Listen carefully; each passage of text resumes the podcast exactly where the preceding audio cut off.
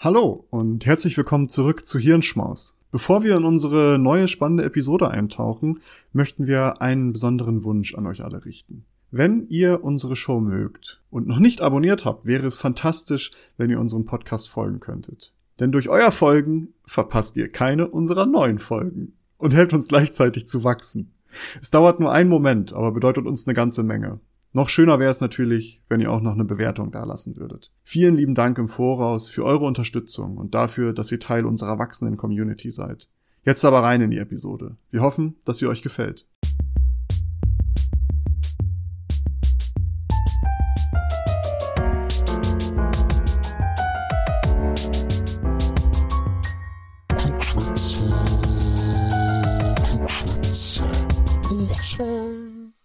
Hallo und herzlich willkommen zu einer neuen Episode des Klugschwätzer Podcasts. In dieser Woche sind wie immer meine Wenigkeit Nils und Maurice am Start und wir wollen wieder über ein neues Thema sprechen aus dem Bereich Wissenschaft. Ich weiß es nicht. Maurice hat was vorbereitet und wird uns in wird uns jetzt in das heutige Thema einführen und ich bin sehr gespannt, was uns da erwartet. Ich sag mal so als kleiner Disclaimer, ich begebe mich auf einen Gebiet, wo ich nicht wirklich Experte bin, aber was mich sehr interessiert. Und ich möchte mit einer Frage an dich starten, Nils. Erinnerst du dich an eine Zeit, in der du Zeit nicht kanntest? Oh ja. Also wirklich, dass du überhaupt gar nicht ein Verständnis von Zeit hattest? Oh, ja, äh, nee, okay, nee, so gesehen nicht. Also, ich hatte schon ein Verständnis, glaube ich, von Zeit, aber anders. Du hattest eine andere Wahrnehmung von Zeit. Genau, das mein. Das hast du sehr gut auf den Punkt gebracht. Ja, genau. Das ist nämlich interessant, weil es ist tatsächlich so, dass das Zeitverständnis, also das Verständnis darüber, dass es Zeit gibt, jetzt geht man davon aus, beziehungsweise man kann das so ein bisschen nachweisen, dass man das ab drei, also zwischen drei und vier Jahren bekommt. Das heißt, man kann sich eigentlich gar nicht mehr vorstellen, wie es ist ohne Zeit. Und ich möchte heute über Zeit Zeitverständnis und Zeitwahrnehmung rechnen. Äh, äh, reden, nicht rechnen. Oh Mensch, rechnen, da bin ich ganz schlecht drin. Also ist das äh, ein Zeit-Podcast hier? Das ist ein Zeit-Podcast. Zeitlich begrenzt bis in die Unendlichkeit. Kriegen wir direkt, äh, die, die Klagen kommen rein. Copyright-Claims. Huch, huch. Nee, es soll tatsächlich um Zeit gehen und dann über Zeitwahrnehmung, wie gesagt, und dann über einen bestimmten Aspekt der Zeit oder der Zeitwahrnehmung, wie wir ihn heute, heutzutage haben. Ich möchte einmal ganz grundlegend anfangen. Was ist eigentlich Zeit? Das ist natürlich eine schöne Frage, ne? Man kann das jetzt auf vielen Arten und Weisen beantworten, aber man muss sich das mal so vorstellen, egal was man tut, seitdem man drei und vier ist, also irgendwie dazwischen, egal was man tut, man nimmt sich ja immer irgendwie als Teil eines Universums wahr. Also, dass man, wo man so drin ist, dem man auch selber angehört.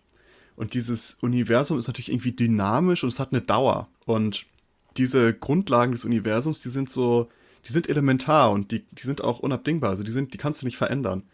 Und Zeit ist im Grunde genommen eigentlich das kognitive Konstrukt oder die kognitive Organisation dieser unabdingbaren Merkmale des Universums. Es ist also ein Bezugssystem, um die Dauer des Universums oder die Dynamik des Universums in ein Verhältnis zu setzen. Und damit wird eben das, das Universum, in dem wir uns wahrnehmen, wird damit greifbar weil man halt plötzlich sagt, okay, wir haben jetzt eine Dimension, in der das, in der so unsere Existenz stattfindet. Es ist dann natürlich aber nicht nur ein Konstrukt, was es dann ist, weil dieses Konstrukt wird letztendlich oder wurde letztendlich zur Realität. Es ist vielleicht zu, zu Beginn ein Konstrukt, aber es ist Realität geworden. Aber es ist natürlich auch eine Realität, die Grenzen kennt. Also wenn wir uns jetzt überlegen, wenn wir sagen, naja, können wir einen Zeitbegriff für jenseits des Anfangs des Universums definieren. Ich, oh, ich habe damit gerechnet, dass du genau darauf hinaus willst. Und ich glaube, es gibt ganz viele Menschen in meinem Umfeld, die wissen, dass das ungefähr die krankeste, schwierigste Frage ist, die sich in meinem Kopf befindet und die ich drehe durch wegen dieser Frage. Was war davor? Gibt's was davor? Was war der Anfang? Wo? Und oh, Zeit ist schwierig. Aber bitte erzähl weiter, ich will nicht schon wieder immer alles vorher, vorweggreifen. Da möchte ich tatsächlich gar nicht hin, aber ich möchte nur so ein paar Grundlagen zu Zeit mal, so ein paar, paar Sachen einfach so, was ist Zeit, was ist da so in der, in der Philosophie, wie wird darüber nachgedacht. Und wenn wir uns angucken, wie so Zeit, also Zeit, Zeit ist im Grunde ein Konstrukt menschliches, um irgendwie die Dynamiken des Universums greifbarer zu machen. Aber dieses Konstrukt ist Lebensrealität geworden und diese Zeit hat sich natürlich am Anfang erstmal an so natürlichen Zyklen orientiert, also Tag- und Nachtzyklus. An, äh, aber auch an Bedürfnissen, also an Müdigkeit, an Hunger und dann gab es halt bestimmte Zeiten für bestimmte Dinge. Und man hat dann irgendwann hat man gesagt, okay, wir organisieren die Zeit jetzt anhand von ja, wiederkehrenden Geschehensverläufen oder an Regeln. Man sagt also, es gibt Tage, es gibt Monate und es ist ja ne, astronomisch gibt es ja Monate, es gibt auch Jahre. Und das hat man eben dann anhand dieser Regeln festgelegt. Und die wirkliche Wahrnehmung von Zeit, die gesellschaftliche, die wurde erst notwendig, als man sich so mit, mit mehreren Menschen jeweils zusammengetan hat. Also, dass man, dass man dann plötzlich eine Notwendigkeit hatte, gesellschaftlich auch Zeit wahrnehmen, wahrzunehmen. Diese gesellschaftliche, dieser gesellschaftliche Zeitbegriff hängt also ganz, ganz eng zusammen mit der Fähigkeit des Menschen, Dinge zu planen etwas, etwas vorzunehmen und zu sagen, okay, wie, wann, wo mache ich das? Aber auch mit der Synchronisierung von Tätigkeiten und von gemeinschaftlicher Arbeit. Weil hätte man das alles nicht, also würde man nicht planen, würde man Prozesse oder Tätigkeiten nicht synchronisieren und würde man keine gemeinschaftlichen Tätigkeiten unternehmen, bräuchte man gar keinen gesellschaftlichen Zeitbegriff. Weil wofür braucht man das dann? Du hast ja nichts, was du irgendwie aufeinander abstimmen müsstest und nichts, was du planen musst, weil um zu planen brauchst du einen Zeitbegriff. Darum ist es eben erst durch diese gesellschaftliche Komponente, also erst wenn Gesellschaft entstanden ist, gibt es auch diesen, diesen gesellschaftlichen Zeitbegriff. Davor war es eigentlich nur abhängig von natürlichen Zyklen und natürlichen Gegebenheiten. Diese Abwendung von diesen natürlichen Gegebenheiten oder von diesen natürlich, von dieser natürlichen Zeit, sage ich mal, hat sehr viel mit der Technisierung auch zu tun. Weil diese Technisierung führt dazu, dass wir uns immer mehr von dieser natürlichen Zeit abkoppeln können, wenn wir zum Beispiel daran denken, wir gehen feiern nachts. Wir haben Nachtleben. Gibt's in der natürlichen Zeit gibt es das eigentlich nicht, weil dann nachts ist die Zeit, wo du schlafen gehst, im Grunde genommen. Das führte dann auch im Grunde dazu, dass der Mensch sich auch eigene Zeitperioden oder Zeiteinheiten erschaffen hat. Wenn man zum Beispiel gesagt, die Woche für die Woche gibt es keine natürlichen Grundlagen, warum es eine Woche geben sollte. Es gibt es für den Tag, es gibt es für den Monat, es gibt es für den Jahr, aber für die Woche gibt es das gar nicht. So, und das ist halt eben so der Grund, dass der Mensch gesagt hat, okay, wir müssen auch irgendwie in Wochen denken, damit wir gesellschaftlich zusammen funktionieren können, damit wir irgendwie ne, alles planen können, brauchen wir Wochen und dann Tage und Stunden und, und so weiter. Das Interessante ist ja, dass die, die Zeit als physikalische Konstante, die gilt, egal wo du bist, egal wer du bist, die gilt für alle gleich. Also dieses Konstrukt, was zur physikalischen Konstante wurde, gilt für alle gleich. Aber das Interessante ist ja, dass die Wahrnehmung der Zeit vom jeweiligen Zeitverständnis abhängt. Und da kommen wir jetzt nämlich genau zu dieser Anfangsfrage. Du hast früher schon das, du hast damals schon die, das gewusst, dass es Zeit gibt, aber du hast sie anders wahrgenommen und vielleicht auch anders verstanden als, als jetzt. Best, das beste Beispiel dafür ist, ähm, der Unterschied von einer Stunde. Eine Stunde Podcast aufnehmen sind zehn Minuten gefühlt. Eine Stunde Unterricht früher bei bestimmten Lehrerinnen und Lehrern war eine ganze Woche in einer Stunde verpackt. Und das ist interessant, weil wenn man sich jetzt anguckt, dass die Wahrnehmung von Zeit sich verändert, je nachdem, wie halt das Verständnis von Zeit ist. Wenn wir uns jetzt die westliche Welt angucken, haben wir ja so ein Verständnis von Zeit, dass wir sagen, ja, okay, Zeit ist eine Ressource. Die muss verwaltet und genutzt werden, weil Zeit ist Geld. Ich kann dann immer auch anekdotisch aus, aus einer Reise nach Marokko erzählen. Da stand dann ein Marokkaner vor mir und meinte, ihr Europäer habt vielleicht die Uhr, aber wir haben die Zeit. Da habe ich drüber gelacht und dachte so, ach, cooler Spruch, ist cool. Aber irgendwie hat er auch recht gehabt, so, ne? Und genau das ist es nämlich, worüber ich heute sprechen möchte. Es geht um Zeit, aber nicht jetzt so hochnäsig, wie wir es jetzt am Anfang gemacht haben, sondern es geht darum, wie Zeit derzeit wahrgenommen wird und was soziale Beschleunigung ist. Nils, fühlst du dich manchmal gestresst? ja, weiß ich auch nicht. Ähm, gelegentlich, ab und zu, gibt es Momente hier und da, in denen ich mich gestresst fühle. Nee, ich fühle mich sehr gestresst, häufig. In ganz vielen Situationen. Egal, ob es tatsächlich Arbeit, früher Studium war unfassbar stressig Studium und Arbeit kombiniert war doppelt stressig und dann noch der soziale Stress, sage ich mal. Freunde, die man treffen möchte, die man aber irgendwie irgendwo noch reindrücken muss, weil man ja so wenig Zeit hat und alles. Also ja, Stress empfinden total. Hast du das Gefühl, dass du einem hohen Lebenstempo ausge ausgeliefert bist. Ja, auch das. Mhm. Total. Also die Frage stellt sich, also das ist, glaube ich, irgendwann kommt man in so ein Alter, wo man das erste Mal feststellt, fuck, ich bin jetzt nicht mehr 18, ich bin jetzt nicht mehr 20, ich bin jetzt einfach älter. Ach, wie schön das umschifft wurde, wie alt du wirklich bist. ja, ich muss nämlich auch immer nachdenken. Das ist das andere Problem, weil man irgendwann vergisst, wie alt, also ich zumindest nicht immer, aber ich weiß es, also so ist es nicht. Aber die, äh, also ja, ich habe total das Gefühl, dass das Leben an einem, also rast, es rast voran. Da bist du nicht alleine, so viel dazu. Es geht mir ähnlich, es geht äh, den meisten Menschen ähnlich in unserer jetzigen Situation oder Welt. Zumindest in der westlichen Welt, sagen wir es mal so. Sagen wir in unserer Hemisphäre.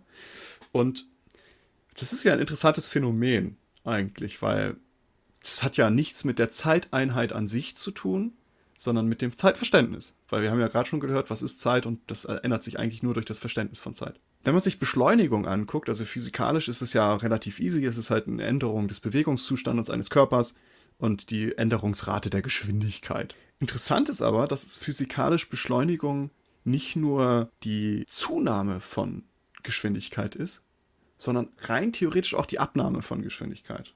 Und das ist etwas, was wir mal im Kopf behalten sollten, weil da möchte ich am Ende nochmal drauf kommen. Aber es geht ja jetzt nicht um die physikalische Beschleunigung, sondern um die soziale Beschleunigung. Und da sind wir im Bereich der Soziologie und darum auch der Disclaimer, das ist nicht mein Fachbereich.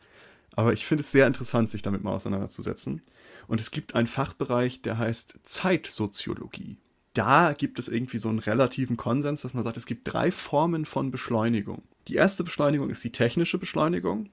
Also, dass man zum Beispiel einzelne Vorgänge oder Prozesse dadurch beschleunigt, dass man neue Computertechnologie oder Transporttechnologie entwickelt. Die zweite Art der Beschleunigung ist die gesteigerte soziale Veränderungsrate, nennt sich das. Und das ist eigentlich, dass sich so mit der Zeit der Berufswechsel oder der Wechsel von Intimpartnern oder von, von Präferenzen generell, der hat sich mit der Zeit sehr, sehr erhöht und ist schneller geworden, dieser Wechsel. Auch wenn man sich zum Beispiel Kunststile anguckt oder Parteiprogramme. Parteiprogramme haben früher mal für vier Jahre gegolten und heutzutage ist es nur noch für zwei Jahre, damit sie halt sich immer wieder anpassen können an die Gegebenheiten, an, an die Gegebenheiten, wie sie jetzt in der, in der Gesellschaft momentan vorhanden sind. Also das ist eben diese soziale Veränderungsrate, also dass sich sozial sehr viele Dinge verändern. Und das in einer immer schnelleren oder kürzeren Zeit. Und die dritte Form der Beschleunigung ist die Steigerung der Handlungs- und Erlebnisperioden pro Zeiteinheit. Das klingt jetzt sehr hochtrabend, aber das ist im Grunde genommen, dass versucht wird, durch eben Verkürzung oder Verdichtung von Handlungsepisoden, also von Episoden, in denen wir etwas tun, dass dadurch versucht wird, Zeit zu sparen. Das sind diese typischen Dinge, wie auch schon in den Namen drin. Speed, Speed Dating, Fast Food, Power Nap, Multitasking. Oder man macht weniger oder kürzere Pausen, um eben mehr Dinge tun zu können. Und man verdichtet eben die Handlungsepisoden. Sport und Podcast hören. Genau, richtig. Also, richtig. Oder man taktet so mehrere Aktivitäten strikt hintereinander. Weißt du, ich gehe ins Kino, treffe mich da mit einer Freundin und wir gucken Film und direkt danach habe ich um Punkt die Minute, wo der Film zu Ende ist, verabrede ich mich mit dir, dass du mich vor der vor dem Kino abholst und wir gemeinsam noch ein Bier trinken gehen. Und danach gehe ich arbeiten. Nee, einen Spaziergang zur Kneipe und dann triffst du dich in der Kneipe mit jemand anderem, um danach genau, arbeiten zu gehen. Ein ganz normaler Morgen bei uns. Sie suchen einen Datenschutzbeauftragten? Also das sind so, es gibt diese technische Beschleunigung, die gesteigerte soziale Veränderungsrate und eben die Steigerung der Handlungs- und oder Erlebnisepisoden pro Zeiteinheit. Also man versucht mehr Dinge in einer gleichen Zeiteinheit hinzukriegen. Ich glaube, das kann jeder, der aktuell irgendwie, also das kann fast jeder nachvollziehen, habe ich das Und das ist nämlich so das, was, worüber ich so ein bisschen reden möchte. Ähm, denn diese Zeitknappheit, warum gibt es die eigentlich? So, wo ist unser, wo ist unser Problem? Und es gibt ja oftmals, wenn man sich so das anguckt, sagt man ja immer, ja, durch diese technologische Entwicklung und plötzlich wird dann alles schneller. Aber das ist eigentlich ein Trugschluss. Was Interessante ist ja, die technologische Entwicklung ist ja oftmals die Beschleunigung einzelner Vorgänge. Also zum Beispiel, ich kann jetzt schneller eine, eine, eine äh, WhatsApp-Nachricht schicken als früher einen Brief. Aber nur, weil ich das schneller kann, heißt es ja nicht, dass ich es häufiger machen muss oder mehr machen muss. Rein theoretisch, oder wenn ich sagen kann, okay, ich kann ich kann jetzt schneller von A nach B reisen, ist es ja nicht die logische Konsequenz, dass ich diese Reise jetzt häufiger antreten muss oder noch längere Strecken reisen muss. Das heißt nur, ich kann die gleiche Strecke wie früher viel schneller machen. Also die, die wirkliche logische Konsequenz von, Techni von technischer Beschleunigung ist eigentlich Freizeit. Das ist eigentlich das Absurde daran. So fühlt sich das auch total an. Also, total. wenn, wenn wir die, nur die technologische Beschleunigung haben, ohne dass zum Beispiel die, die Menge oder also zum Beispiel die, die Distanz, die wir zurücklegen oder die Anzahl an Nachrichten, die wir schicken, ohne dass die also, ähm, steigt oder größer wird, werden eigentlich Zeitressourcen freigesetzt, weil wir uns Zeit sparen. Und damit haben wir Freizeit. Darum ist das eigentlich ein Trugschluss, dass wir sagen, die, die technische Entwicklung trägt dazu bei, dass wir weniger Zeit haben. Also daran kann es schon mal nicht liegen, weil die Zeitknappheit haben wir nicht, weil es diese technologische Beschleunigung gibt, sondern obwohl. Und das ist das, das Eigenartige daran. Also ist es letztendlich die, die, ist die, die Mengensteigerung ist eigentlich dafür verantwortlich, dass wir, dass wir Zeitknappheit haben. Also wir machen nicht nur schneller als vorherige Zeiten, sondern wir machen auch noch mehr. Obwohl das gar nicht die logische Konsequenz ist. Aber wir machen es trotzdem. Die Verknappung der Zeit kann im Grunde genommen nur durch technische Entschleunigung, also dass wir sagen, okay, wir brauchen jetzt für den gleichen Prozess wieder länger, oder eben, weil die Wachstumsrate die Beschleunigungsrate überholt. Das heißt, dass wir sagen, die, die, die zurückgelegte Wegstrecke oder die produzierten Güter oder die getätigte Kommunikation, die wir machen, übersteigt die Beschleunigungsrate. Und dann haben wir, das sind die einzigen zwei Möglichkeiten, weswegen wir Zeitknappheit haben können. Und je größer eben dieser Unterschied zwischen Beschleunigungsrate und Wachstumsrate ist, umso größer ist oder umso kleiner ist die Zeitknappheit letztendlich. Es hat sich tatsächlich auch herausgestellt, es gibt Untersuchungen so aus den 60er und 70er Jahren schon, da haben sie mal, da, das weist schon auf dieses Phänomen hin. Die sagen im Grunde genommen, die Zeit, die man im Haushalt verbringt, steigt tendenziell, je mehr Haushaltsgeräte man hat. Also zum Beispiel Waschmaschinen und Staubsauger oder Mikrowellenbesitzer verbringen geringfügig zwar nur, aber verbringen mehr Zeit im Haushalt als Personen, die diese Geräte nicht besaßen. Autos verringerten zwar die Zeit, die gefahren, also die man benötigte, um von A nach B zu kommen, aber führten auch dazu, dass weitere Strecken gefahren wurden. Also eigentlich hatte man keine Zeitersparnis. Vielmehr bleibt eigentlich der Zeitverbrauch in diesen Tätigkeitsfeldern, der bleibt relativ konstant. Also die Zeitressource, die man einer bestimmten Tätigkeit gewidmet hat, bleibt eigentlich die gleiche. Ich habe auch noch ein Negativbeispiel. Ich habe mir, damit ich nicht mehr die Lichtschalter bedienen muss, ein Smart Home System aufgebaut. Und tatsächlich, die meisten Lichtschalter muss ich nicht mehr bedienen. Die, die ich noch bedienen muss, bediene ich nicht, was dazu führt, dass entweder das Licht dauerhaft an oder aus ist. Aber der Nachteil ist, also diese 0,3 Sekunden, die ich damit pro Lichtschalterbedienung spare, verbringe ich damit, das System am Laufen zu halten. Also das ist weitaus mehr Zeit, die ich da rein investiere, das System zu warten und zu erweitern. Also nicht jede technische Erweiterung bringt nur Zeitersparnis. Nee. Spaß bringt es nämlich auch noch. Aber Zeitersparnis würde ich das zum Beispiel. Für, für deinen Fall ist es vielleicht Spaß, ja. Ja, ja, genau. Ich glaube, jeder andere würde es grauenhaft finden. Weil es gibt so, ähm, um nochmal zurück auf diese, auf die, auf die Verteilung von Zeitressourcen, man hat gesehen, okay, eigentlich bleibt es relativ konstant, ob man jetzt neue Geräte hat oder nicht. Und es gibt da so ein, das nennt sich das Parkinson-Gesetz. Und das besagt eben, dass eine Aufgabe genau so viel Zeit in Anspruch nimmt, wie ihr zur Verfügung gestellt wird. Also wenn du die Möglichkeit hast, ein Bild zu malen in 20 Stunden, dann wirst du diese 20 Stunden auch nutzen. Oder wenn es fünf Minuten sind, wirst du halt nur die fünf Minuten benutzen. Jeder kennt das mit der Deadline für eine Hausarbeit oder sowas. Die ist ja auch bekanntermaßen in der letzten Woche entstanden, meistens. Ein Tag vorher. Aber trotz alledem, also auch wenn wir sagen, okay, es gibt eigentlich die, diese, diese, diese Zeit, die wir in bestimmte Tätigkeitsfelder stecken, bleibt eigentlich konstant, obwohl wir eben diese technologischen Entwicklungen haben, also neue Geräte haben, haben wir trotzdem irgendwie dieses konstante Gefühl, dass das, dass das Lebenstempo sich steigert, also dass mehr Beschleunigung vorliegt. Und man kann versuchen, das so ein bisschen zu erklären. Und zwar, dass man dieses Auseinanderdriften von Wachstums- und Beschleunigungsraten dadurch versucht zu kompensieren, indem man eben die, die Handlungsepisoden, also die Zeiten, in denen man etwas tut, zu verdichten, weil man zum Beispiel, also als ganz, ganz dummes Beispiel, die, die Fortbewegungsgeschwindigkeit, die steigt. Darauf steigt aber auch die zurückgelegte Strecke beispielsweise. Und sobald die zurückgelegte Strecke die Zeitersparnis durch gesteigerte Fortbewe Fortbewegungsgeschwindigkeit übersteigt, hat man ja das Problem, dass man das nicht mehr packt. Das heißt, wir müssen kürzere Pausen machen oder weniger Pausen, damit wir die Strecke trotzdem noch in der gleichen Zeit zurücklegen können. wie wir das vorher hatten. Zweitens hat man das Problem, dass wir sagen, okay, neue Technologien oder neue Geräte eröffnen neue Optionen für uns oder halt neue Handlungsfelder oder Möglichkeiten. Und für diese Nutzung all dieser Möglichkeiten müssen wir Zeitressourcen freimachen. Und dadurch geht eben freie Zeit drauf.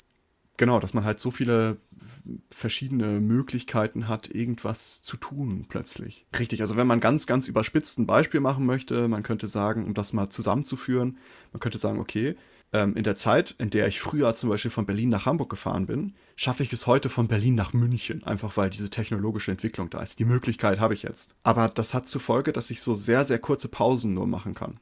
Damit ich das in der gleichen Zeit schaffe, muss ich meine Handlungsepisoden verdichten. Und wenn ich zum Beispiel in einem Fahrzeug sitze, was, was selbst fährt, also zum Beispiel ein Smart Car, das ist jetzt diese technologische Entwicklung und damit kann ich ganz schnell von Berlin nach, nach, nach München fahren, habe ich ja auch die Möglichkeit, noch mittels mobilen Internet gleichzeitig über einen VPN-Zugang noch zu arbeiten. Das kann ich also auch direkt mitmachen und ich habe auch die Möglichkeit, per Smartphone halt mit Freunden und Bekannten zu kommunizieren.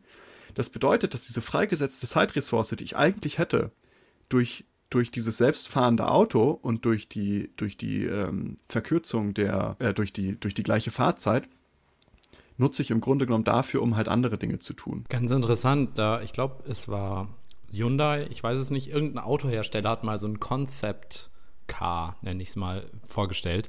Und zwar handelt es sich dabei um ein praktisch ein, ein Pod, so eine, eine Art kleinen Container auf Rädern, der autonom fährt, aber dieser Container innen drin kann ja ein Büro sein mhm. beispielsweise. Das heißt, du gehst aus dem Haus, setzt dich in dein Büro und fährst los und bist praktisch schon bei der Arbeit. Oder es könnte ein Wohnzimmer sein im Sinne von, da ist eine, ein Sofa und du guckst Fernsehen oder was auch immer. Also dieses Konzept oder diese Idee dahinter, dann sozusagen alles da auch zu nutzen an Zeit für unsere, das ist ja so ein bisschen, sag ich mal, auch diese kapitalistische Selbstoptimierung. Jede freie Sekunde muss genutzt werden, entweder um selbst zu wachsen oder größer zu werden, wie uns Instagram zu, immer versucht zu zeigen oder Social Media, oder eben um wirtschaftlich irgendwie nützlich zu sein. Da kommen wir nämlich noch später drauf, also was die Ursachen dafür eigentlich sind. Also, ah, ja, du kennst es schon. Jedes, jedes Mal, Mal, kommst du wieder, greifst Mal. irgendwas vor. Frechheit ist das. Es, es tut nee, mir es so ist jetzt ist, ist nichts Schlimmes.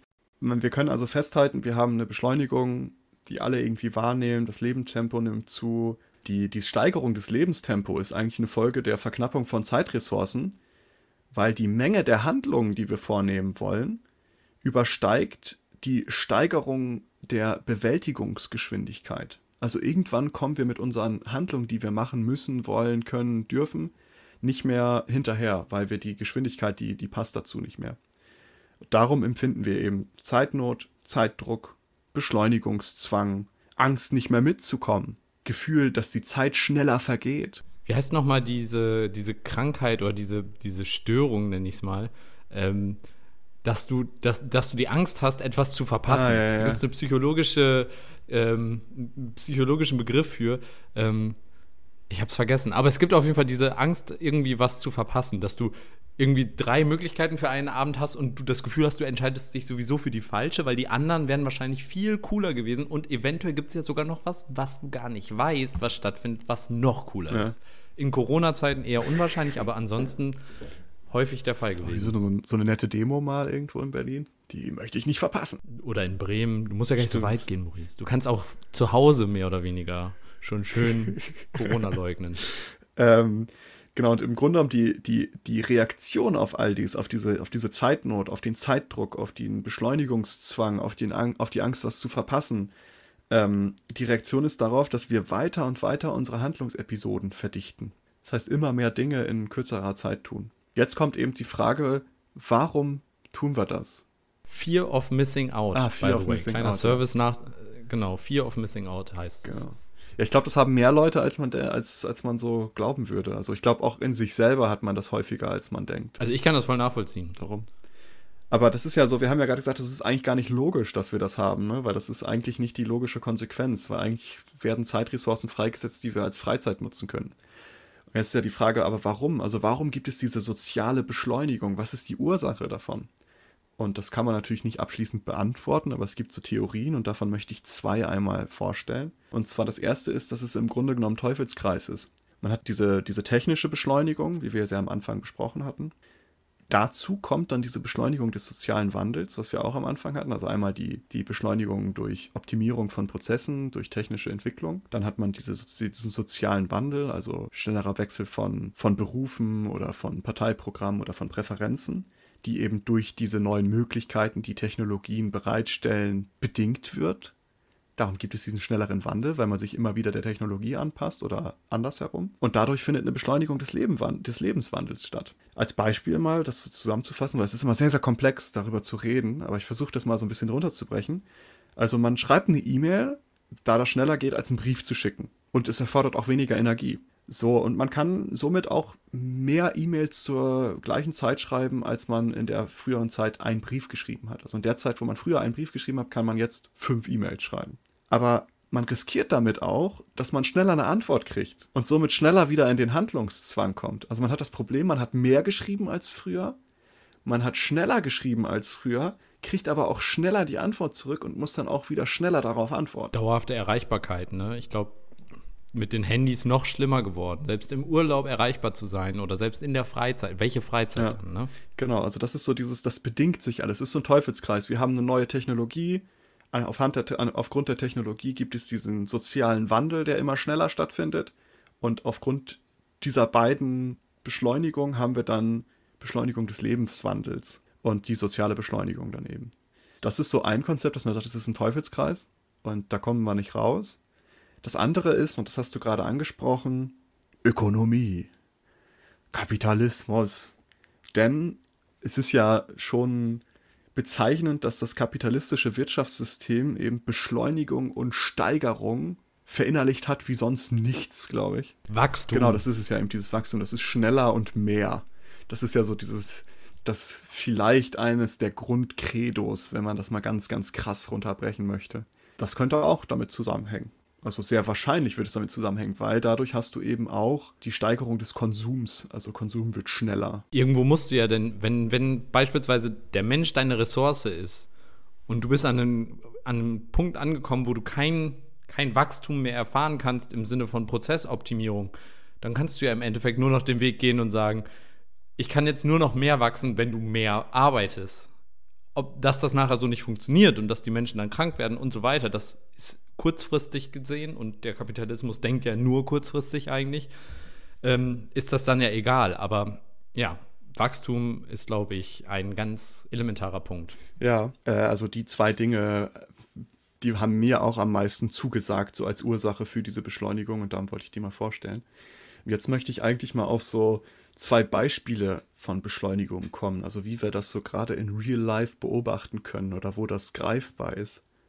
Und das erste war, und das möchte ich jetzt mal als, als Überschrift, möchte ich es als Börse auf Speed titulieren. Und zwar, da möchte ich mal eine kleine Geschichte skizzieren der Börse. 1585 in Frankfurt treffen sich so Kaufleute und die legen Wechselkurse fest für, für Währung. Und die haben sich dann so monatlich ungefähr getroffen. Ende des 18. Jahrhunderts ist es dann schon, dass in, ist es dann schon so, dass man sich in New York täglich trifft um halt Preise von Aktien und so, und so weiter festzulegen. Und es kommen halt immer neue Tricks und Technologien dazu. Also es gibt dann irgendwann Booten auf Pferde, die schneller die, die, die Kurse übermitteln können. Es gibt Brieftauben, die fliegen. Der Telegraph dann irgendwann. Das Telefon.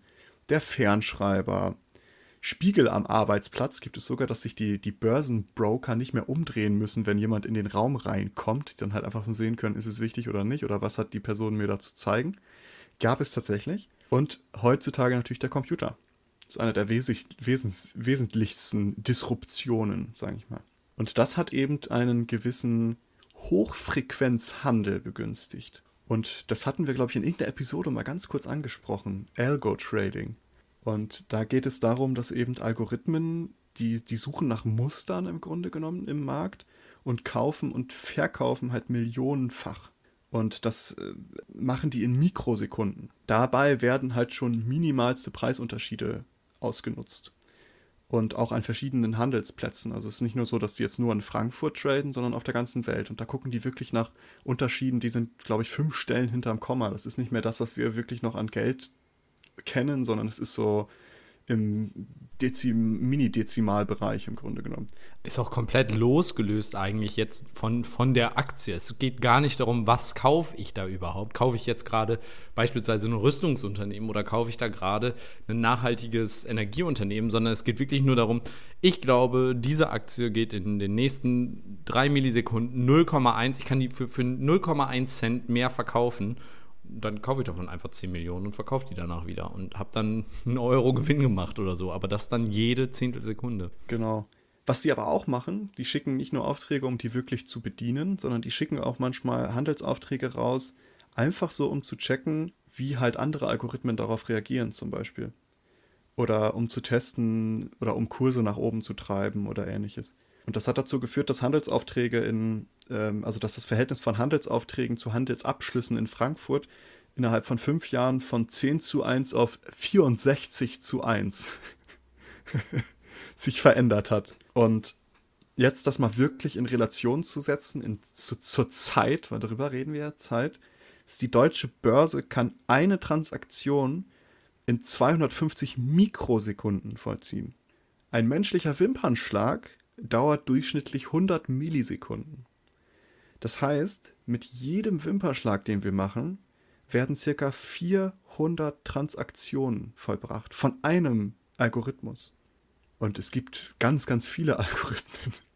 Und das während, während eines Wimpernschlags. Also jetzt, wo wir hier reden, diese halbe Stunde, die wir jetzt geredet haben, sind Millionen an Aufträgen durch die Welt geflitzt. Und das hat auch seine Probleme. Es gibt da einen Flash Crash, nennt sich das, 2010 in New York. Da hat sich äh, binnen weniger Minuten der nach Punkten, also nach, nach Aktienpunkten, tiefster Sturz der Geschichte ereignet. Aber der hat sich genauso schnell wieder erholt, nachdem man mal fünf Sekunden lang den Stecker gezogen hat. Und zwar ging es da um Folgendes: die, Es gab so eine IT-Beratung, Accenture hießen die, und um 14.47 Uhr hatten die, und, und 47 Sekunden hatte die Aktie, lag die ungefähr bei 30 Dollar. Sieben Sekunden später, also um 14.47 Uhr und 54 Sekunden, lag sie bei einem Cent. Das ist einfach nur, weil die Algorithmen Aufträge rausgeschickt haben, die sie nicht bedient haben, einfach um zu gucken, wie reagieren die anderen Algorithmen. Und das haben scheinbar alle zeitgleich gemacht. Und dadurch ist es passiert, dass der, das ist so eine Kettenreaktion, genau. Und das innerhalb von sieben Sekunden. Fast so schnell runtergegangen wie Wirecard. Ne? Ja, aber da hat es ja wenigstens einen Grund, sagen wir mal so, ne? Als ein heißer Tipp, wenn ihr noch Aktien kaufen wollt, jetzt bei Wirecard einsteigen. ich glaube, die kannst du nicht mehr kaufen. Doch, doch, ich glaube, die kannst du noch kaufen, tatsächlich. Nee, sind die nicht jetzt aus dem DAX rausgeflogen im September oder so? Äh, na, die sind aus dem DAX Top 10 oder so rausgeflogen, oder nicht? Ja, das ist ja der DAX. 30 beste Ja, ich weiß nicht mehr. Also ich, ich, keine Ahnung. Kann sein, dass man. Ja, egal, auf jeden Fall kaufen. Ist, eine gut, ist ein tolles Unternehmen. Gutes Investment. 1A. Wirklich sichere Aber Sache. naja, das sieht man so sehr, sehr gut, wie Beschleunigung sich zum Beispiel in der Börse kundtut, wie schnell es da geworden ist. Das ist schon völlig außerhalb von Relation. Das geht tatsächlich jetzt so weit, dass die Bundesregierung ein Gesetz plant oder dass es ähm, das halt sagt, dass dass diese Handelsaufträge, die von Algos vorgenommen werden, die müssen markiert werden, sodass es nachvollziehbar ist, was wurde jetzt von Algos getradet und was nicht. Und es soll so Grenzen für, für platzierte Aufträge geben. Das Interessante, also das Spannende an diesem Ganzen ist, dass ja die meisten Trades nicht mehr von Menschen gemacht wird und dass das so eine komplette Dominanz ist, dass du als Mensch gar nicht mehr wirklich in dem Bereich eine Chance hast zu handeln. Und das ist ja auch die Problematik, die ja, wenn man sich die Kurse mal anguckt, es ist viel chaotischer. Die Volatilität, also die Schwankungen, die da in den Kursen stattfinden, die sind so hoch, einfach aufgrund der Tatsache, dass nicht mehr gehandelt wird, ich kaufe eine Aktie, weil ich in diese Firma vertraue. Auch das passiert noch, natürlich langfristige Investments, aber ein Großteil dieses, des Handels ist ja in diesem Intraday-Handel. Also ich kaufe an einem Tag und verkaufe auch am selben Tag noch. Wahrscheinlich sogar wenige Sekunden später. So und das macht diesen Markt auch so unsicher, in Anführungsstrichen, und so anfällig für eben diese großen, starken und, und vehementen Schwankungen, die eben große Wellen schlagen können. Diese Kettenreaktion hattest du angesprochen. Es gibt aber erste, ich weiß nicht, vielleicht greife ich vorweg. Wenn ja, hau mich kaputt. Ähm, aber es gibt ja sogar Börsen, die das verhindern effektiv. Mhm. Willst du dazu was sagen? Oder soll nee, ich... sag du mal was. Ähm, weil, also es gibt zumindest von einer Börse, weiß ich, die macht, hat einen künstlichen Delay in Anführungsstrichen drin. Das heißt, das, es dauert eine gewisse Zeit, bis diese Anfrage verarbeitet wurde. Diese, Der Sinn dahinter ist es, dass bestimmte also das kennt man ja auch, an Börsenstandorten sind riesige, ähm, ähm, wirklich Serverfarmen, die direkt so nah es geht an der Börse stehen. Denn wenn wir davon reden, dass wir Millisekunden, Mikrosekunden für eine Transaktion brauchen und die Übertragung 25 Millisekunden, so ein Deutsch, standarddeutscher Ping sozusagen in Deutschland. Wenn ich hier mit 25 Millisekunden da meine Anfrage hinsende, dann wurden die ganzen Angebote, die ich da platzieren wollte, schon lange bedient und ich kann es gar nicht kaufen, weil das schon 10.000 Mal gekauft und verkauft wurde in der Zeit. Das heißt, die setzen sich ganz nah da dran, was es schwierig macht, dann eben vernünftig da zu handeln. Und dann gibt es Börsen, zumindest weiß ich von einer, die ein internes System hat, die diese Gebote etwas ausbremst und damit dafür sorgt, dass eben dieser, dieser Algo-Trading, dass da weniger Chaos drin ist und dass das alles ein bisschen geregelter ist. Und das ist ganz interessant und das werden noch, also genauso wie diese, dieses Markieren dieser Algo-Gebote, wird das ein ganz spannendes Thema auch in der Zukunft, wie man damit umgeht, weil es ist natürlich einer der größten Märkte, da wird das ganze Geld umgeschlagen. Und ja, wenn man sich überlegt, dass dann da binnen Sekunden ein paar Milliarden, imaginär natürlich, aber ein paar Milliarden dann einfach weg sind, weil auf einmal niemand mehr dir dafür was gibt für deine Aktie, dann ist das schon krass. Es ist, ähm, tatsächlich gibt es auch in der EU wird diskutiert, ob man nicht eine Mindesthaltdauer für, für Wertpapiere einführen sollte. Und die denken jetzt gerade über eine halbe Sekunde nach, was extrem lange wäre im Vergleich zu dem, was momentan halt so gang und gäbe ist. Aber es ist auch, was du gerade angesprochen hast, die, die, man versucht es sogar noch immer weiter, es immer schneller zu machen. Es gibt zum Beispiel diese Börsenplätze, also wo du dein als als ähm, Trading-Unternehmen, wo du den Platz deines Computers hast, dafür bezahlst du und zwar richtig dick. Also du, je näher du an den Hauptbörsencomputer oder an den Hauptbörsenserver oder was auch immer rankommst, und das geht dann um Zentimeter, dafür bezahlst du. Ja, klar, und genau. ähm, damit bist du dann nämlich schneller. Und da kann ich mal ein kleines Beispiel nennen. Die, die, die haben ein Kabel durch den Atlantik gelegt. Es ist das erste transatlantische Datenkabel seit dem Internetboom in den 90ern. Hat 300 Millionen US-Dollar gekostet und soll ganze 6 Millisekunden an Zeit sparen. Jetzt habe ich vor kurzem gelesen, es gibt jetzt neue Pläne, es gibt jetzt so bestimmte neue Glasfaserkabel, die dann nochmal 3 Millisekunden sparen können das muss man sich mal vor Augen führen. Das hat, es steht in gar keiner Relation mehr. Und das ist so die Beschleunigung, in der wir angekommen sind. Da haben wir diese technische Beschleunigung, aber nur weil, und da kommt wieder dieses Paradox, nur weil wir so schnell Trades platzieren müssen, heißt es ja nicht, dass wir Milliarden davon platzieren müssen. Aber wir tun's. Und das tun wir, weil wir eben die, diese soziale Beschleunigung haben. Dass wir, da ist es natürlich ökonomisch bedingt, weil man sagt, okay, schneller, weiter, ja. besser, mehr Geld, Kohle.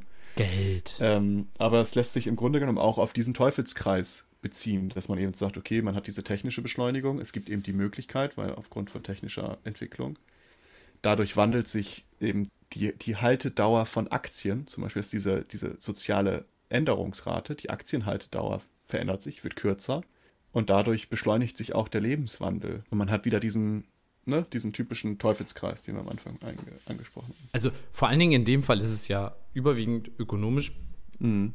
ja, motiviert, aber der, der wichtige Punkt dahinter ist, das kann ganz ekelhafte soziale Auswirkungen haben, wenn auf einmal die Aktienfonds von Rentenfirmen, also Rentenfonds oder sowas auf einmal nichts mehr wert sind und dann Millionen Menschen keine Rente bekommen, weil irgendwelche Algorithmen sich dafür entschieden haben, ach nö, die, das sieht mir alles nicht so koscher aus, ich verkaufe jetzt alles, was ich habe oder ich verkaufe es nicht. Und auf einmal sind die Preise kaputt. Und das ist ähm, ja, ja, ganz gefährlich, was damit einhergeht. Ich möchte aber noch ein anderes Beispiel besprechen, neben Börse, weil da haben wir jetzt so das Ökonomische.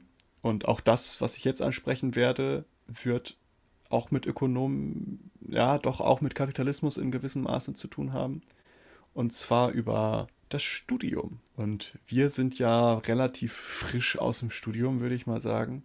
Wir haben es mitgemacht, den Bachelor und den Master.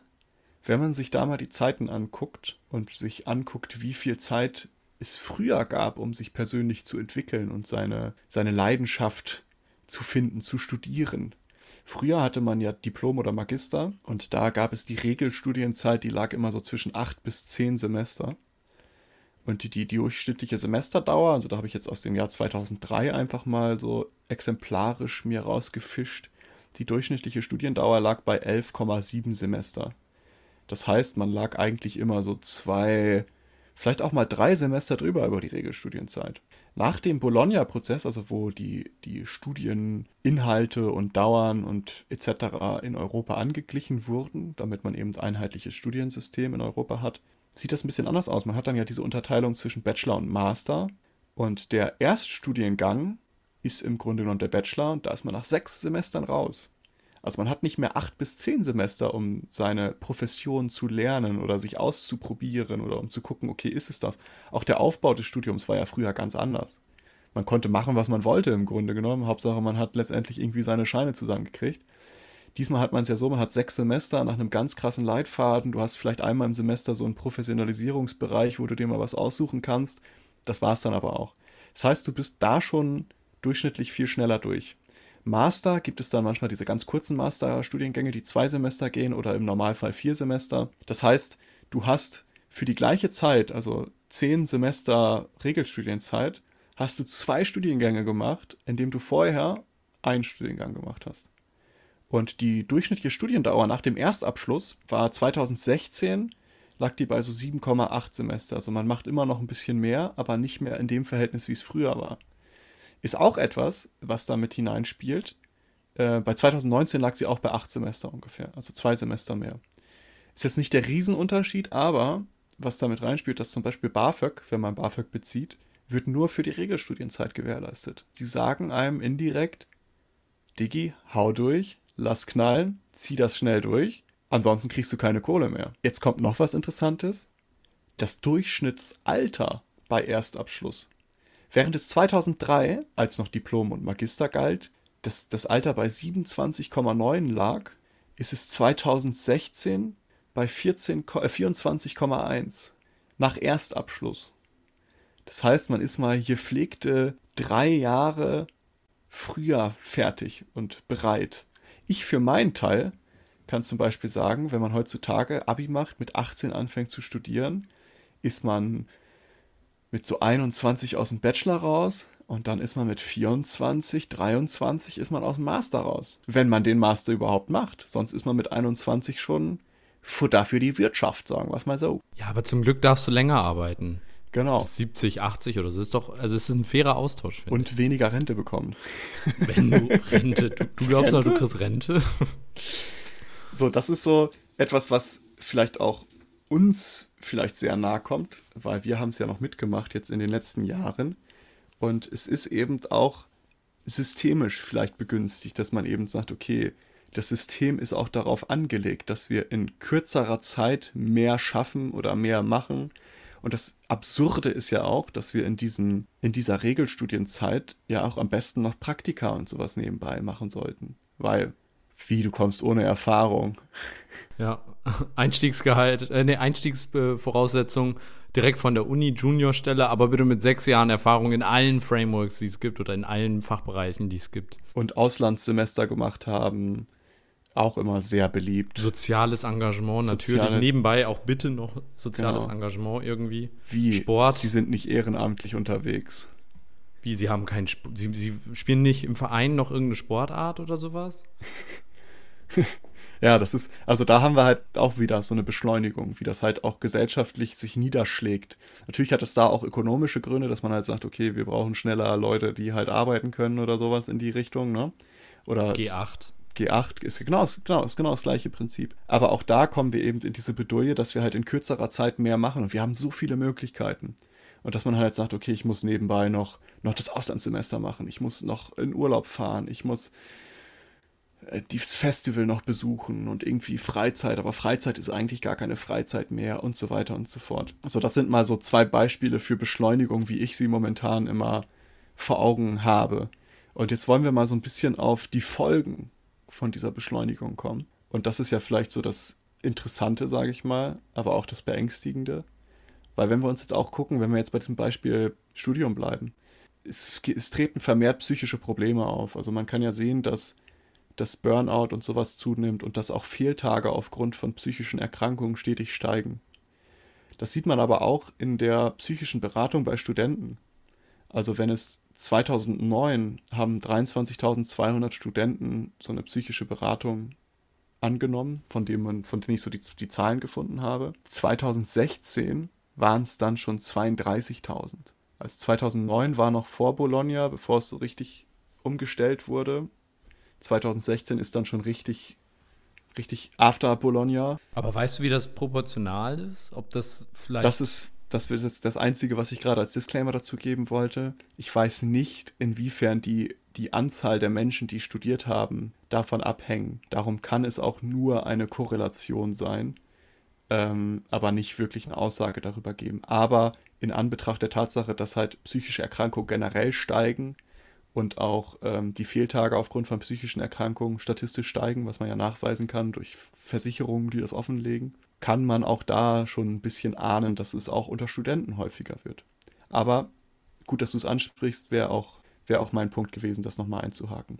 Ich glaube, jeder, der, das, der studiert oder studiert hat, wird zumindest mindestens ein, zwei Leute im Umfeld haben, die ja, unter, unter diesem psychischen Druck auch sehr gelitten haben. Und ich glaube, jeder im Studium hat jeder, zumindest in der Phase der Abschlussarbeiten, auch persönlich mal mitbekommen, ähm, wie, wie hart dieser, dieser Druck auch sein kann. Der zeitliche Druck und auch, ich, also es ist ja nicht nur, also diese Beschleunigung findet ja in ganz vielen Bereichen statt.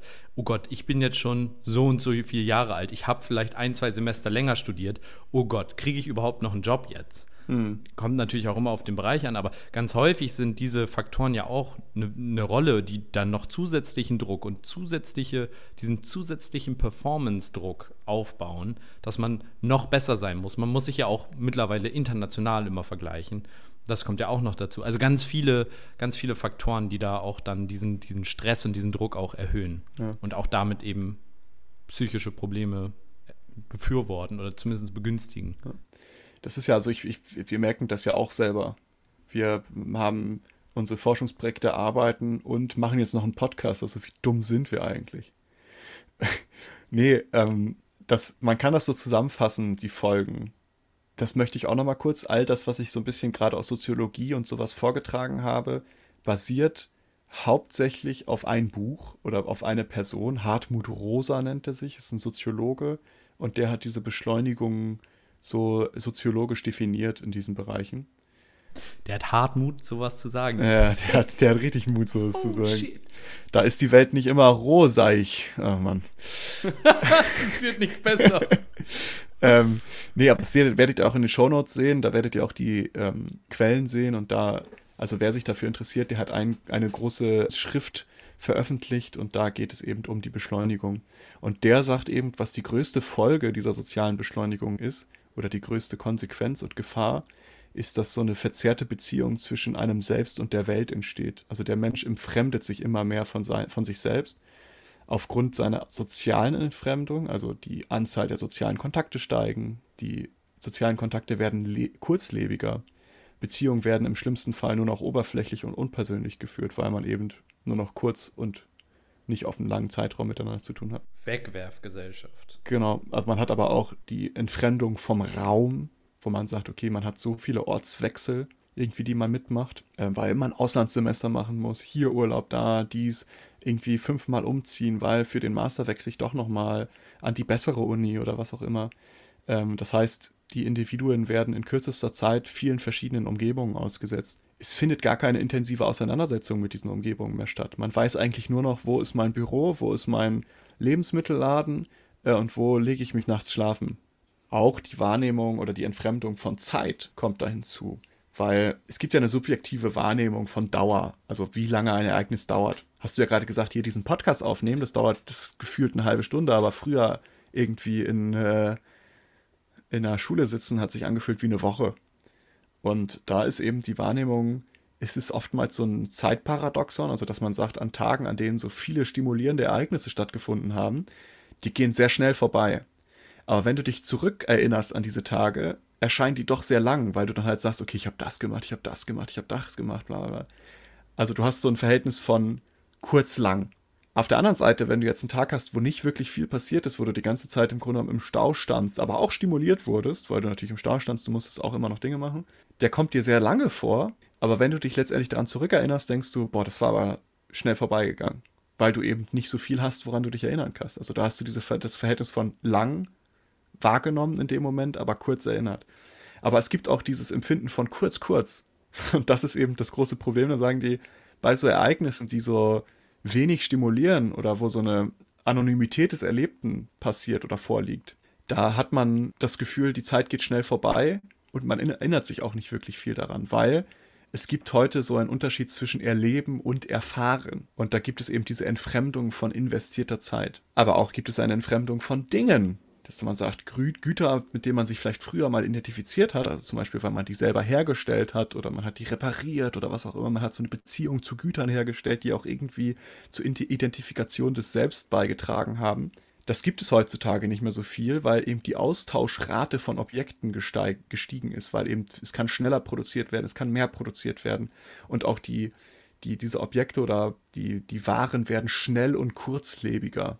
Also es gibt immer mehr neue Waren auf einem, in einem schnellen Zeitraum und halten viel kürzer im Grunde genommen. Und, und das ist das letzte, Entfremdung von den eigenen Handlungen. Also man findet nicht mehr die Zeit, sich mit den Dingen, die man tut, wirklich zu beschäftigen, also sich wirklich darüber zu informieren, weil man so viele Massen an Informationen zur Verfügung hat, die so ein Gefühl von Entfremdung hervorrufen. Du weißt gar nicht mehr, wie du dich da zurechtfinden sollst. Und ebenso kommt es da hinzu, dass man als Individuum, als, als Individuum häufig Dinge tut, die man eigentlich gar nicht beabsichtigt zu tun, einfach um halt dran zu bleiben. Und dann kannst du dich mit deinem eigenen Tun eigentlich nicht mehr identifizieren. Also du entfremdest dich auch von deinem eigenen Handeln. Und das ist eben, der sagt dann, also was so die große, große Konsequenz ist, sagt ist halt eine Entfremdung auf allen Bereichen. Wenn wir weiterhin auf dieser Beschleunigungsschiene fahren, entfremden wir uns eigentlich von allem, was irgendwie früher mal einen Wert hatte. Zum Abschluss würde ich gerne eine kurze Passage aus einem berühmten Kinder- und Jugendroman vorlesen, die sehr gut zu dieser gesamten Thematik passt und in einer charmanten Art und Weise zum Nachdenken anregt. Diejenigen, die sich den Titel genau angeschaut haben, unserer jetzigen Episode und die Referenz verstanden haben, werden wissen, aus welchem Buch ich jetzt etwas vorlesen werde, und zwar aus Momo von Michael Ende. Und täglich wurden es mehr, die damit anfingen, das zu tun, was sie Zeitsparen nannten. Und je mehr es wurden, desto mehr folgten nach, denn auch denen, die eigentlich nicht wollten, blieb gar nichts anderes übrig, als mitzumachen. Täglich wurden im Rundfunk, im Fernsehen und in den Zeitungen die Vorteile neuer zeitsparender Einrichtungen erklärt und gepriesen, die den Menschen dereinst die Freiheit für das richtige Leben schenken würden. An Hauswänden und Anschlagsäulen klebten Plakate, auf denen man alle möglichen Bilder des Glücks sah. Darunter stand in leuchtenden Lettern Zeitsparern geht es immer besser oder Zeitsparern gehört die Zukunft oder Mach mehr aus deinem Leben, spare Zeit. Aber die Wirklichkeit sah ganz anders aus. Zwar waren die Zeitsparer besser gekleidet als die Leute, die in der Nähe des alten Amphitheaters wohnten, sie verdienten mehr Geld und konnten auch mehr ausgeben, aber sie hatten missmutige, müde und verbitterte Gesichter und unfreundliche Augen. Bei ihnen war die Redensart Geh doch zu Momo, natürlich unbekannt. Sie hatten niemanden, der ihnen so zuhören konnte, dass sie davon gescheit, versöhnlich oder gar froh geworden wären. Aber selbst wenn es dort so jemanden gegeben hätte, es wäre doch höchst zweifelhaft gewesen, ob sie je zu ihm hingegangen wären, es sei denn, man hätte die Sache in fünf Minuten erledigen können. Andernfalls hätten sie es für verlorene Zeit gehalten. Selbst ihre freien Stunden mussten, wie sie meinten, ausgenutzt werden und in aller Eile so viel Vergnügen und Entspannung liefern, wie nur möglich war. So konnten sie keine richtigen Feste mehr feiern, weder fröhliche noch ernste. Träumen galt bei ihnen fast als ein Verbrechen. Am allerwenigsten aber konnten sie die Stille ertragen. Denn in der Stille überfiel sie Angst, weil sie ahnten, was in Wirklichkeit mit ihrem Leben geschah. Darum machten sie Lärm, wann immer die Stille drohte. Aber es war natürlich kein fröhlicher Lärm wie der auf einem Kinderspielplatz, sondern ein wütender und missmutiger, der die große Stadt von Tag zu Tag lauter erfüllte. Ob einer seine Arbeit gern oder mit Liebe zur Sache tat, war unwichtig. Im Gegenteil, das hielt nur auf. Wichtig war ganz allein, dass er in möglichst kurzer Zeit möglichst viel arbeitete. Über allen Arbeitsplätzen in den großen Fabriken und Bürohäusern hingen deshalb Schilder, auf denen stand Zeit ist kostbar, verliere sie nicht oder Zeit ist wie Geld, darum spare. Ähnliche Schilder hingen auch über den Schreibtischen der Chefs, über den Sesseln der Direktoren, in den Behandlungszimmern der Ärzten, in den Geschäften, Restaurants und Warenhäuser und sogar in den Schulen und Kindergärten. Niemand war davon ausgenommen, Und schließlich hatte auch die große Stadt selbst mehr und mehr ihr Aussehen verändert. Die alten Viertel wurden abgerissen und neue Häuser wurden gebaut, bei denen man alles wegließ, was nun für überflüssig galt. Man sparte sich die Mühe, die Häuser so zu bauen, dass sie zu den Menschen passten, die in ihnen wohnten. Denn dann hätte man ja lauter verschiedene Häuser bauen müssen. Es war viel billiger und vor allem zeitsparender, die Häuser alle gleich zu bauen. Im Norden der großen Stadt breiteten sich schon riesige Neubauviertel aus. Dort erhoben sich in endlosen Reihen vielstöckige Mietskasernen, die einander so gleich waren wie ein Ei dem anderen. Und da alle Häuser gleich aussahen, sahen natürlich auch alle Straßen gleich aus, und diese einförmigen Straßen wuchsen und wuchsen und dehnten sich schon schnurgerade bis zum Horizont. Eine Wüste der Ordnung. Und genau so verlief auch das Leben der Menschen, die hier wohnten. Schnurgerade bis zum Horizont denn hier war alles genau berechnet und geplant, jeder Zentimeter und jeder Augenblick. Niemand schien zu merken, dass er, indem er Zeit spare, in Wirklichkeit etwas ganz anderes sparte. Keiner wollte wahrhaben, dass sein Leben immer ärmer, immer gleichförmiger und immer kälter wurde.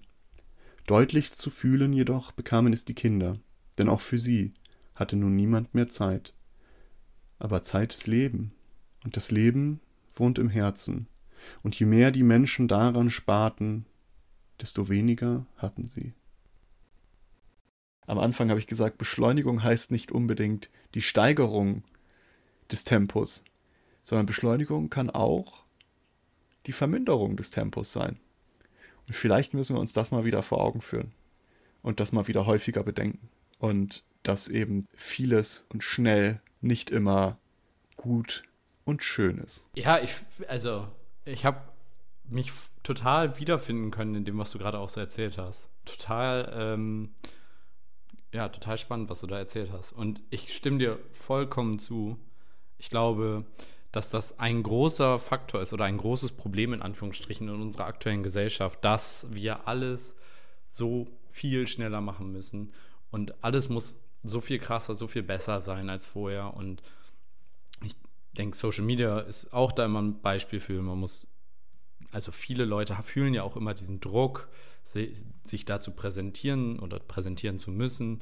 Und auch die ganzen, ja, Freundschaften zum Beispiel, dass die oberflächlich sind. Egal, ich habe keinen Bock mehr auf den, dann schmeiße ich die Freundschaft weg und da kommt auf jeden Fall jemand Neues. Ja gut, dann habe keinen Bock mehr hier zu wohnen, ich ziehe jetzt um und ähm, man geht die Probleme, die einen eventuell stören, gar nicht mehr auch an, sondern man tauscht es aus. Und auf der anderen Seite ist man aber auch häufig dazu gezwungen, Dinge tun zu müssen, schneller tun zu müssen, besser tun zu müssen. Ich muss jetzt umziehen, damit ich dies und das und jenes machen kann. Ich brauche noch diese und jene Skills und die kann ich nur er erreichen, wenn ich die jetzt in der und der Freizeit eigentlich äh, mache. Ich glaube, wir beide jetzt so mit, mit DIS wissen, das ist ja im Endeffekt auch größtenteils Sache, die man in der Freizeit macht. Und das bedeutet auch da ganz viele Sachen zum Beispiel, die, die noch schneller sein müssen. Ich denke immer so, okay, du bist jetzt 26 Jahre alt, fuck, Alter, das ist schon, du bist eigentlich voll alt. Auf der anderen Seite ist es jetzt auch nicht so mega alt. Und vor allem, wenn man bedenkt, dass man noch bis, keine Ahnung, wahrscheinlich Mitte 70 oder so arbeiten muss, du, dann habe ich habe ich noch 50 Jahre, in denen ich echt arbeiten muss und viel arbeiten muss vor mir. Auf der anderen Seite, ich glaube immer so, dass die Frage auch mit diesem Stress, den man sich macht, eben diese, diese grundlegende gesellschaftliche Einstellung, die dahinter steht. Was will man denn erreichen? Was ist das Ziel? Und alles aktuell ist praktisch auf diesen Erfolg, Schrägstrich, Geld. Das ist unser übergeordnetes Ziel. Wir wollen mehr Geld verdienen oder mehr oder weniger gesellschaftlich gesehen. Wenn die Leute mehr arbeiten, wenn sie in ihrer Freizeit erreichbar sind, dann kann ich mehr Geld verdienen, weil sie sind verfügbarer. Wenn die Leute früher anfangen zu arbeiten, kann ich mehr Geld mit ihnen verdienen, weil sie länger arbeiten. Wenn und so weiter. Also das ist ja, sag ich mal, dieser, diese Core-Idee. Und die Frage ist doch eigentlich, wäre es nicht sinnvoller, und das widerspricht sich dann mit unserem aktuellen System, die Zufriedenheit des Menschen ja, in den Vordergrund zu stellen. Das sind ja ich glaube, Neuseeland und Island oder Irland, ich weiß es nicht mehr, auf jeden Fall zwei, ich glaube, Neuseeland auf jeden Fall, haben ja jetzt nicht mehr das Bruttoinlandsprodukt als Maßgabe, sondern eben so einen Zufriedenheitsindex. Also wie zufrieden sind die Menschen? Und ich glaube, dass das eben auf lange Sicht auch ein Nachhaltigkeitsaspekt ist. Denn es gibt nicht nur die Nachhaltigkeit im Sinne von unserer Umwelt und der Natur, sondern auch die menschliche Nachhaltigkeit im Sinne von, wenn man den Menschen dann, wie es in der kapitalistischen Welt so gemacht wird, als Ressource sieht, dann ist es doch auch eigentlich ganz wichtig, dass man den, ähm, den Menschen da auch eben, ich nenne es mal, schützt und, und nachhaltig versorgt. Äh, ja, da hast du recht, die, die Ressource Mensch schützen. Ähm, und ich, ich gebe dir in eigentlich allem recht, nur dass das Problem nicht nur im Kapitalismus liegt. Das hat natürlich viel damit zu tun. Das ist meine, meine das ist meine Welt, ich mal sie so, wie mir gefällt. Sondern es hat auch halt mit einer Selbstverantwortung zu tun, ne? weil das ist ja, wie wir halt gesagt haben, es ist so ein Teufelskreis und dem müssen wir uns eigentlich nicht hingeben. Man merkt ja auch wirtschaftlich, dass so ein bisschen so ein Umschwung kommt, also dass auch so unsere Generation ja mehr auf Freizeit auch bedacht ist, dass die halt sagen, okay, ich möchte ein Arbeitsangebot haben, wo ich zum Beispiel Gleitzeit arbeiten kann wo ich auch Homeoffice habe, dass ich halt einfach mal von mir zu Hause aus arbeiten kann und so weiter und so fort.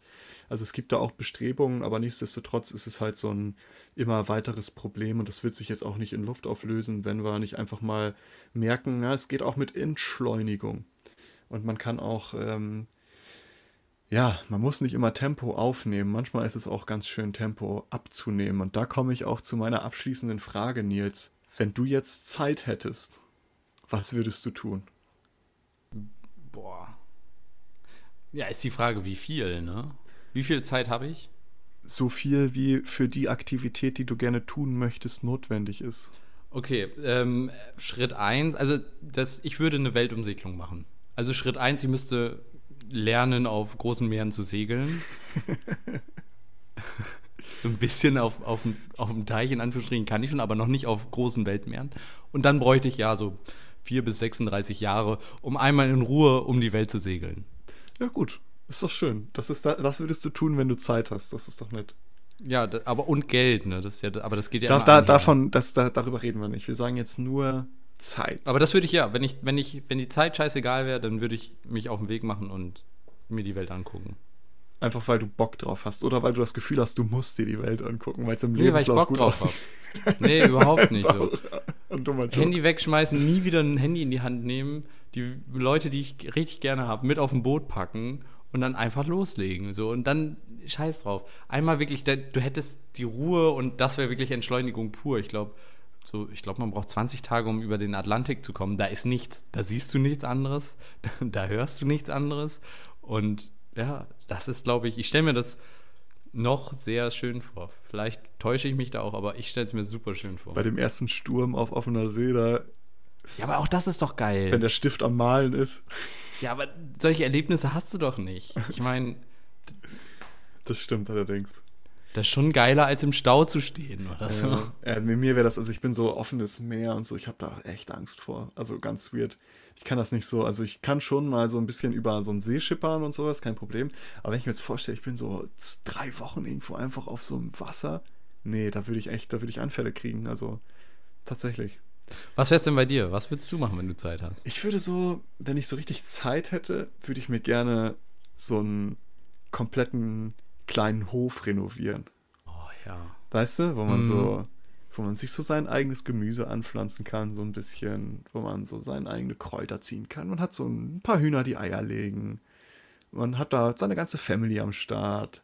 Und wenn ich Zeit hätte, unabhängig jetzt vom Geld, einfach nur Zeit, dann würde ich die Zeit da rein investieren. Einfach so einen Hof für mich und die meinen machen.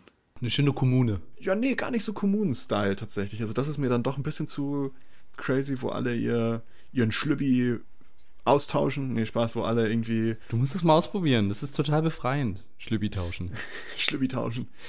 Nee, das wäre, also ich wäre, also in meiner Idealvorstellung wäre das so ein Hof, wo jeder so seine eigene kleine Wohnung oder ein kleines Häuschen hat, weißt du? Und jeder lebt für sich, aber man lebt halt doch zusammen. Man bewirtschaftet so die Feldchen, aber man hat auch man hat auch die Möglichkeit, sich weiterzubilden. Man hat die Möglichkeit zu tun, was man möchte, aber man hat halt einfach so eine, so eine Basis, wo man auch entspannen kann. Weißt du, irgendwo außerhalb von Großstadt, von lauten Straßen. So da, da würde ich meine Zeit rein investieren. Ne? Kann ich gut nachvollziehen. Finde ich auch total. Also, das ist auch noch so die, die, dieser Plan B in Anführungsstrichen. Also, so ein alter Hof, das wäre echt schon schön. Oder halt einfach nur so extrem lange lesen. Dann ja. zwischendurch mal einen Nap machen, dann wieder lesen, dann aber wieder einen Nap machen. Ja, das wäre mir zu langweilig. Ich muss irgendwas machen. da, da kommt wieder der Drang, ne? da haben wir es wieder. Ja, aber nee, also ich, zu machen heißt ja nicht zwingend, also ich finde, es ist ja ein Unterschied, ob man was machen muss oder machen möchte. Äh, das stimmt natürlich. Und ja. Aber ist natürlich die Frage, aus welcher Motivation du etwas machen möchtest. Möchtest du es wirklich von dir aus oder mhm. weil die Gesellschaft es, Gesellschaft es dir vorschreibt? Ja. Nee, Spaß. Da kommen wir jetzt wieder auf. Äh, auf, da, auf darf ich dir noch eine kurze. Äh, du, du nur, eine kurze Frage, die du nur mit Ja oder Nein beantworten musst. Ja. Du wirst es hassen, es nur mit Ja oder Nein beantworten zu müssen, aber würdest du gerne unendlich lange leben wollen? Nein. Okay. also, okay. Würdest du gerne unendlich leben wollen? Ja. Was? Aber ist, du musst natürlich überlegen, ob das für alle anderen auch gilt oder nur für dich. Ähm, müssen nicht alle sein, aber ein paar wären schon schön. Ja, okay, aber da haust du jetzt wieder die Ausnahmen raus. Aber gut, ich bin trotzdem bei Nein. Okay, okay. Ähm, ja, super. Dann sind wir auch am Ende angekommen. Da bleibt uns immer nur nochmal der Hinweis auf unsere diversen Outlets. Social Medias. Genau, Social Medias auf Instagram unter Klugschwätzer Podcast und auf Twitter at Klugschwätzer mit KLUK. Folgt uns da, um auf dem Laufenden zu bleiben wann neue Episoden da sind, wenn wir Informationen haben oder interessante Sachen auch teilen. Und äh, wenn ihr auch der Meinung seid, dass das eine total entspannende Folge war und total entschleunigend und ihr wollt jemandem anderen auch eine Stunde Zeit geben, dann äh, empfiehlt uns doch gerne euren Freunden, Familien und so weiter weiter. Und so weiter weiter.